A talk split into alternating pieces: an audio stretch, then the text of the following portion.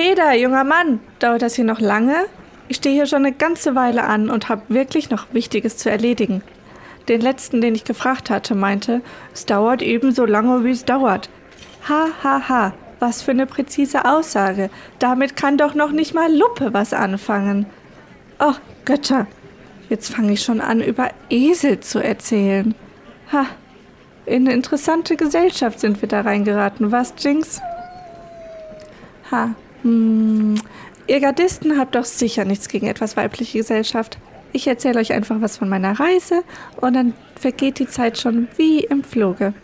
Wie im Fluge, sage ich euch.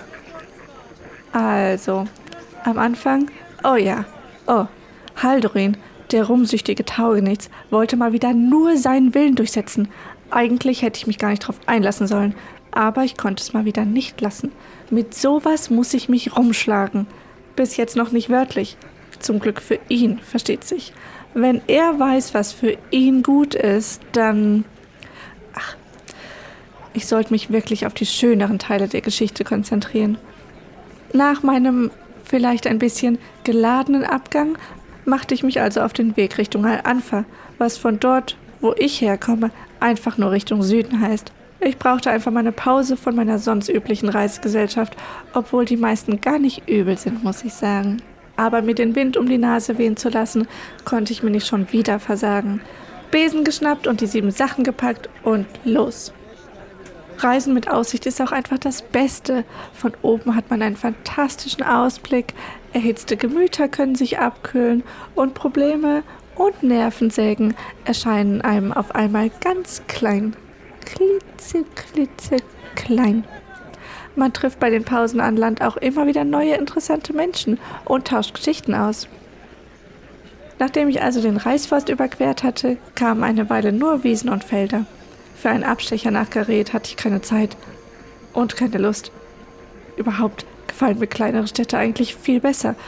Fragt mich also nicht, wie ich mich dazu bereit erklärt habe, ausgerechnet hierher zu kommen. Wie auch immer, den Amboss habe ich links liegen gelassen, aber kurz vor der Kommwüste, neben Rastuls Wall, habe ich doch nochmal einen Stopp eingelegt. Die Überquerung der Wüste ist immer etwas heikel, aber wenn man die Oasen kennt, dann schafft man das schon. Man sollte allerdings schon darauf achten, genügend Wasser im Trinkschlauch zu haben und den möglicherweise nicht gegen einen Weinschlauch tauschen. Lasst euch das besser gesagt sein. Ich habe da eine denkwürdige Reise in meinen jüngeren Jahren erlebt. Besonders erinnerungsreich war die aber nicht, wenn ich mir so recht überlege. Naja, zurück zu meiner aktuellen Reise. Nachdem ich meine Vorräte und mein Wasser also aufgefüllt hatte, begann mein Abschnitt über die Wüste. Die Wüste müsst ihr euch vorstellen wie ein riesiges Meer aus Sand. Alles ist so unglaublich hell, dass man einen Schutz gegen die Sonne über die Augen tragen muss, weil man sonst erblinden kann. Tagsüber ist es auf dem Boden sehr heiß und nachts kann es sogar frieren. Und trotzdem gibt es immer wieder Oasen in der Wüste.